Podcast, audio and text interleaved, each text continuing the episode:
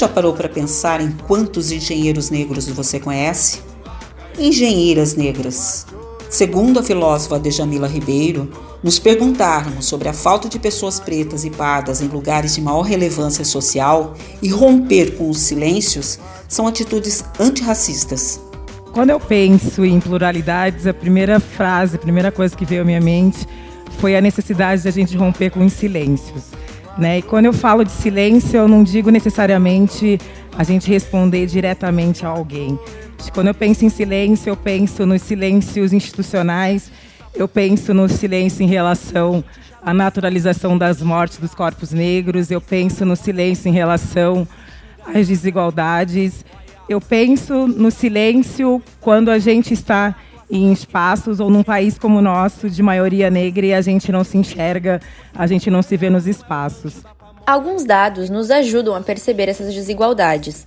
Mais da metade da população brasileira é formada por pessoas negras. No Rio Grande do Sul, cerca de 18,2% da população se autodeclara negra, conforme a última pesquisa nacional por amostra de domicílios. Por outro lado, segundo o IBGE, os afrodescendentes gaúchos ocupam apenas 3,9% das vagas nas câmaras municipais, 1,8% na Assembleia Legislativa, 2,2% das prefeituras e não tem representante na Câmara de Deputados. Pessoas negras ocupam 4,9% dos postos em conselhos administrativos. 4,7% estão em quadros executivos e elas integram, respectivamente, 6,3% dos cargos de gerência e 25,9% de supervisão. Esses dados são a concretização do que o jurista e filósofo Silvio de Almeida chama de racismo estrutural. Eu sou Giovanna Parisi. E eu sou Jô Santucci. Começa agora o nosso sexto podcast com o tema Racismo Estrutural.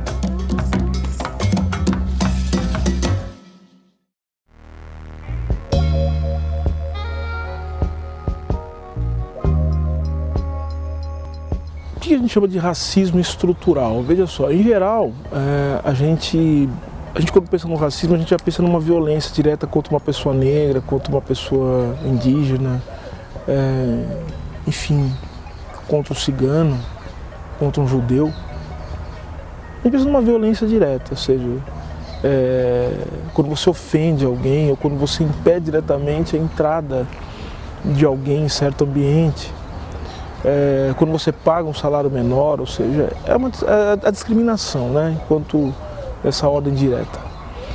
Entretanto, é, eu acho que compreender o racismo implica que a gente deve entender o, o, o racismo não como um fenômeno conjuntural, porque fosse o racismo um fenômeno conjuntural, o que eu quero dizer com isso, fosse um, um fenômeno, uma anomalia, a gente geralmente trata o racismo como uma patologia social, ou então como uma patologia mesmo, né, atribuindo àqueles que são racistas alguma, algum tipo de problema intelectual, mental, ou mesmo de caráter, enfim.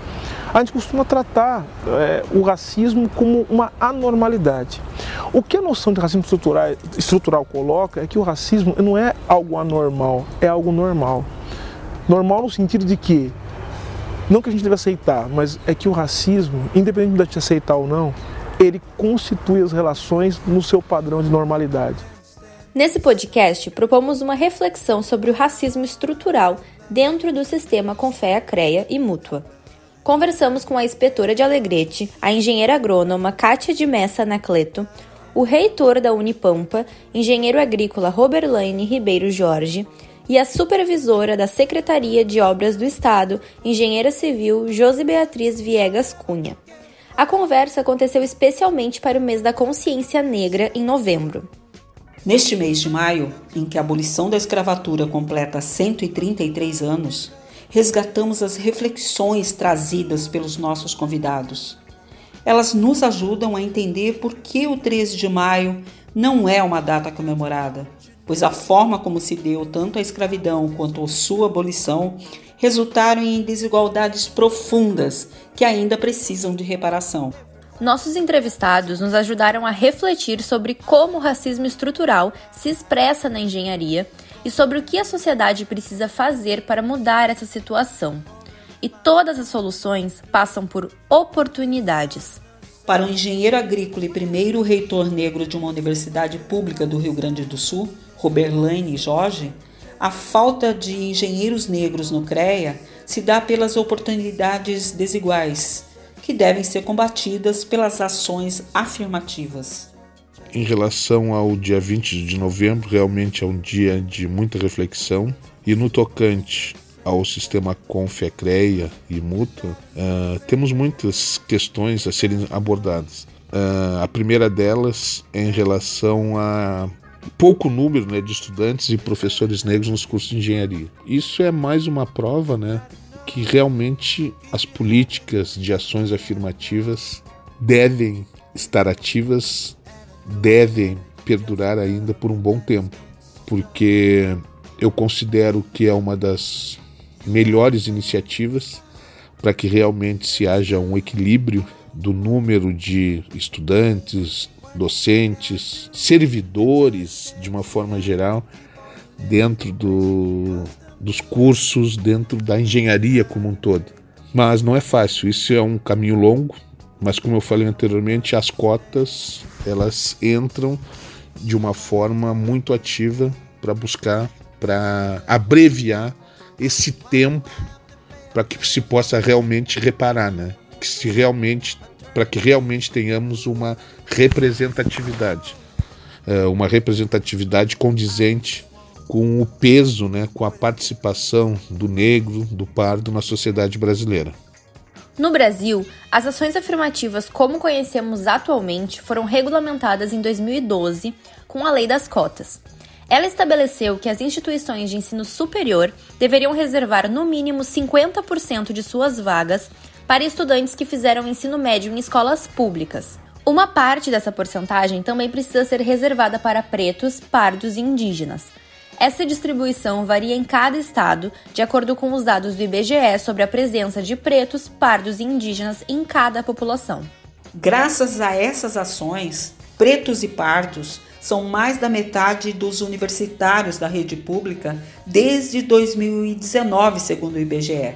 No ensino superior em geral, pretos e pardos representam ainda apenas 35,8% de todo o corpo discente. Quando Josi Cunha passou no vestibular, se matriculou sem saber ao certo como faria para pagar a faculdade. Só foi possível que ela concluísse o curso porque conseguiu um crédito na Caixa Econômica Federal e trabalhou durante todo o período de estudo.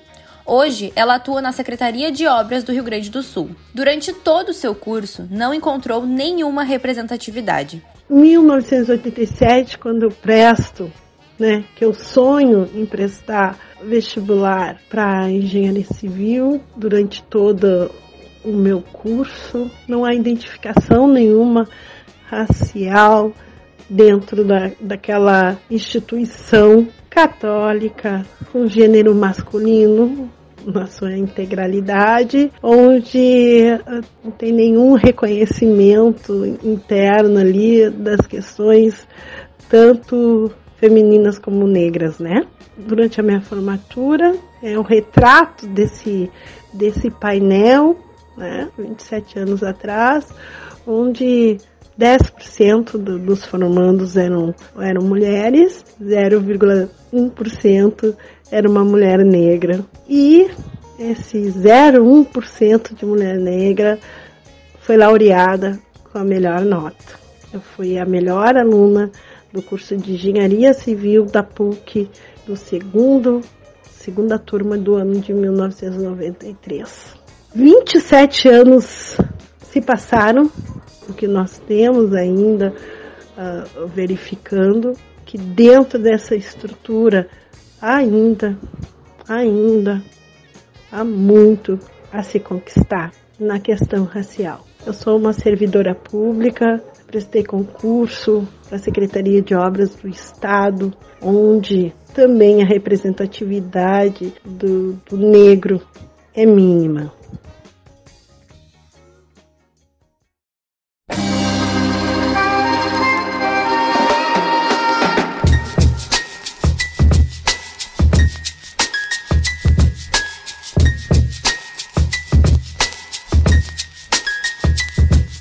A destruição gerada por mais de 300 anos de escravismo não se dilui, não é um interruptor que você aperta e beleza, agora segue o jogo. Será que é permitido para um preto subir tão alto igual o Pelé subiu, né? Quando analisamos especificamente cada curso, o problema se agrava. Os cursos mais valorizados socialmente, com níveis de salários mais elevados e maior procura nos vestibulares, são aqueles em que a presença de pretos e pardos é menor ainda. As engenharias fazem parte desse grupo. De acordo com dados de 2016 do MEC, no Brasil, nenhuma das engenharias tem mais estudantes negros do que brancos matriculados. É até difícil falar porque a gente não tem representatividade de nada, na verdade. Nós temos o nosso, a gente só se identifica no nosso núcleo familiar porque vai para uma sala de aula não tem nenhum professor que te represente. As pautas que são tratadas nessa sala de aula muitas vezes não, não falam da tua história, da, do teu jeito de ser. Tu vai trabalhar, tu, tu não vê, tu não tem ninguém que possa te dar orientações e tu vai desbravando, né, a tua história, o teu lugar, tentando ocupar o teu lugar querendo dizer para a sociedade que diferente dos meus dread, meus cabelos dread, diferente da minha cor da pele mais escura, realmente não tem nenhuma nenhum impacto sobre a minha capacidade técnica na engenharia civil. Então, além desta eh, dessa maravilhosa eh, profissão que eu escolhi, ainda há o reflexo do gênero, né? Dentro da engenharia. Tu ser eternamente uh, confrontada a tua capacidade técnica como a profissional do ramo de engenharia e como mulher negra. Bom, as ações afirmativas, né? Eu diria assim que a gente ainda tem muito que aprender, mas eu considero um sucesso, porque nós vemos os estudantes negros e pardos que estão na universidade através das cotas, é nítido, tem dados que mostram que o desempenho, a evasão, o desempenho é tão bom quanto e muitas vezes superiores à média dos alunos. A evasão é menor. Mas mesmo assim, eu, eu ainda colocaria essa evasão como um problema. Uh, porque muitas vezes a evasão ela se dá por motivos que fogem à alçada da pessoa, né? principalmente questões financeiras. E aí que entra a política de ações afirmativas garantindo vagas como uma das formas né, de, de equiparação. Mas tem que ter todo um aparato por trás para que realmente ela seja efetiva. E qual o aparato? Além da reserva das vagas, tem que ter todo um programa para que ao longo da universidade o aluno possa ter a garantia, por exemplo, de restaurante universitário. Eu digo aqueles principalmente os mais carentes, né? Uma casa do estudante, políticas dentro das universidades de bolsas para que o aluno possa, para que ele possa ter mais um apoio na sua permanência. Então, é importante a política afirmativa, mas ela por si só não resolve. Ela é um parte do conjunto de outras ações que devem estar caminhando juntas.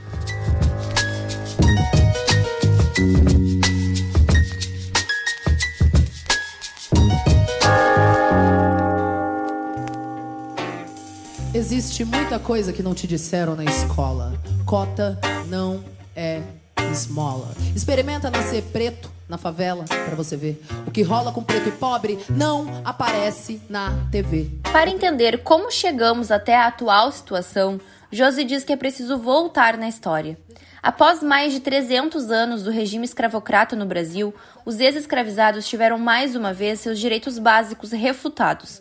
Negros libertos não podiam, por exemplo, estudar nem ter terras. Você entende? que o racismo é estrutural? Houve uma estrutura que foi criada para nos impedir de chegarmos até o lugar que muitos brancos ocupam simplesmente por serem brancos.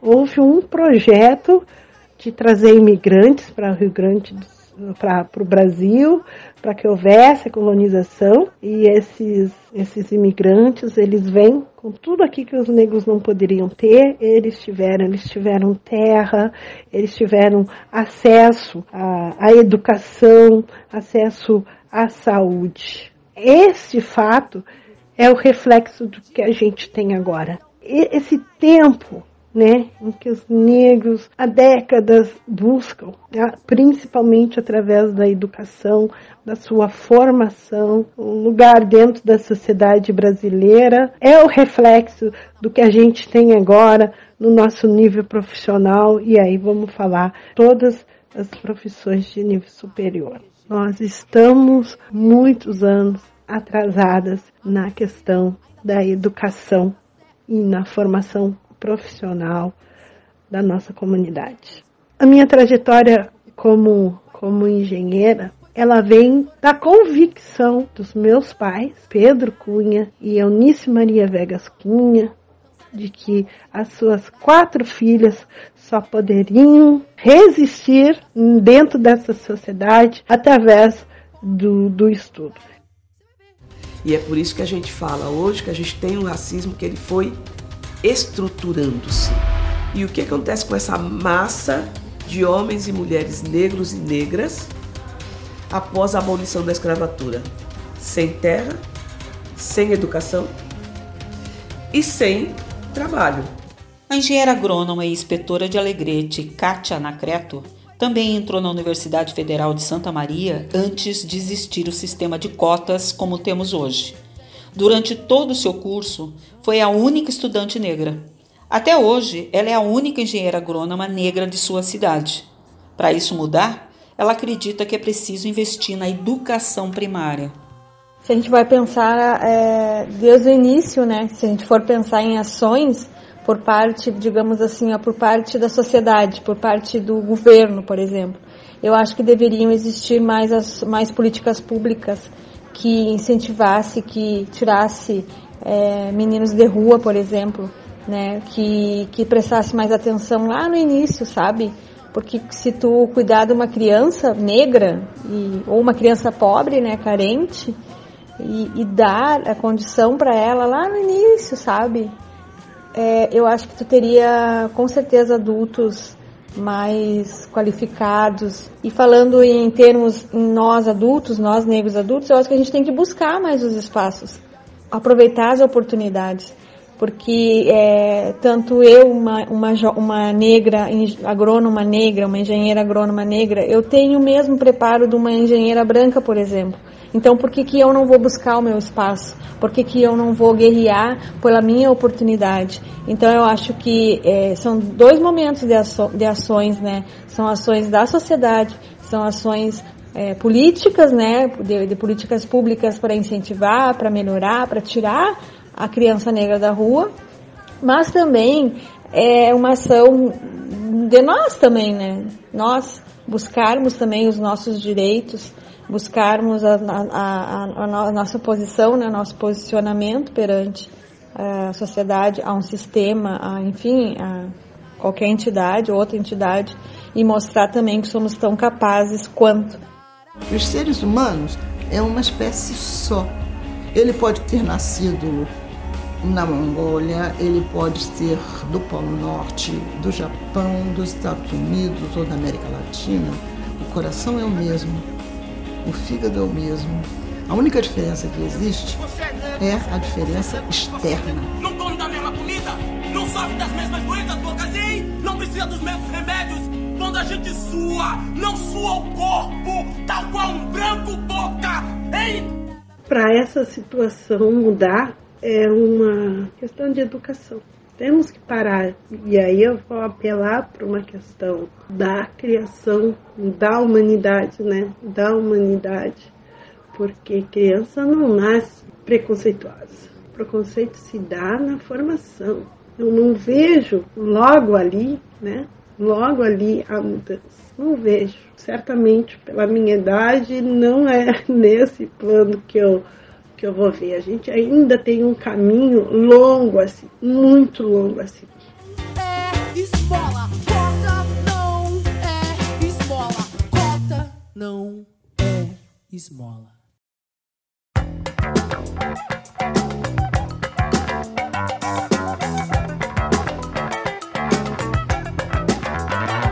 A inspetora Kátia vê com muita esperança momentos de reflexão como este.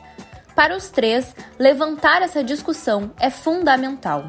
Eu acho que é uma data em que a gente tem que refletir mesmo, né, sobre tudo, né, uh, não só também a participação no CREA, como uma participação na sociedade mesmo como um todo, né, e ainda, como eu te falei, ainda somos poucos ainda, né, é, a gente ainda encontra uma resistência muito forte pela, de parte da sociedade em abrir, né, as portas, em, escalar muros, né, mas é, quando eu falei para ti que eu avalio de forma negativa, eu não sou uma pessoa negativa. Eu me refiro assim, ó, que em números ainda somos poucos, né? Em desvantagens ainda, né? Principalmente nós, mulheres negras, né? Somos poucas ainda também, temos pouca uh, participação e temos pouca uh, oportunidade.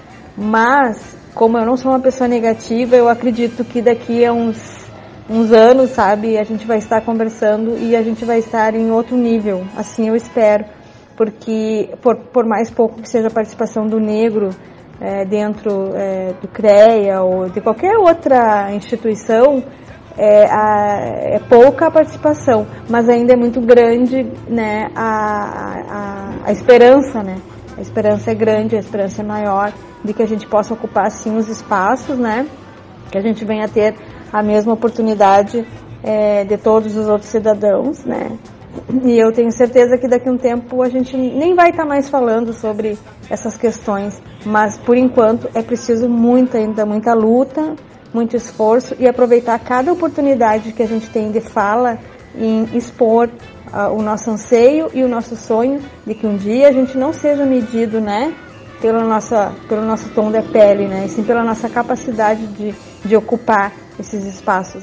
O 20 de novembro, que foi uma proposta do professor gaúcho, professor Oliveira Silveira, em que pensa um, um, panorama político, a data do 20 de novembro, da morte de Zumbi, onde ele sofre uma traição, onde ele é traído pela coroa, para que a gente faça essa reflexão do papel do negro na sociedade brasileira. Em relação ao papel da sociedade, é fazer essa reflexão, porque esse é o principal motivo da consciência negra, né? Nós temos que olhar para dentro da nossa sociedade, que infelizmente é uma sociedade doente, e nós temos que buscar a cura. E a cura, que eu diria, a nossa doença, é a injustiça social é nós não darmos as oportunidades a todos. E é isso que nós temos que brigar, que nós temos que lutar. E uma entidade como CREA, como CONF, ela tem que ser ativa, ela tem que também ter o protagonismo.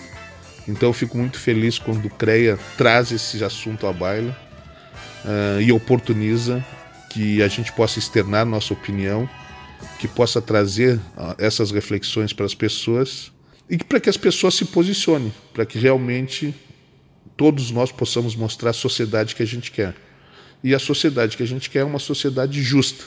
Vai pagar a faculdade porque preto e pobre não vai pra USP. Foi o que disse a professora que ensinava lá na escola. Que todos são iguais e que cota é esmola.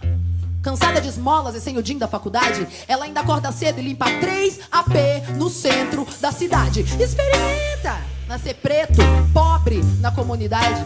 Você vai ver como são diferentes as oportunidades. Termina aqui o sexto episódio do Conselho em Podcast, uma iniciativa da Gerência de Comunicação e Marketing do CREA-RS, gestão 2021-2023. Nos acompanhe nas redes sociais e aguarde o nosso próximo podcast.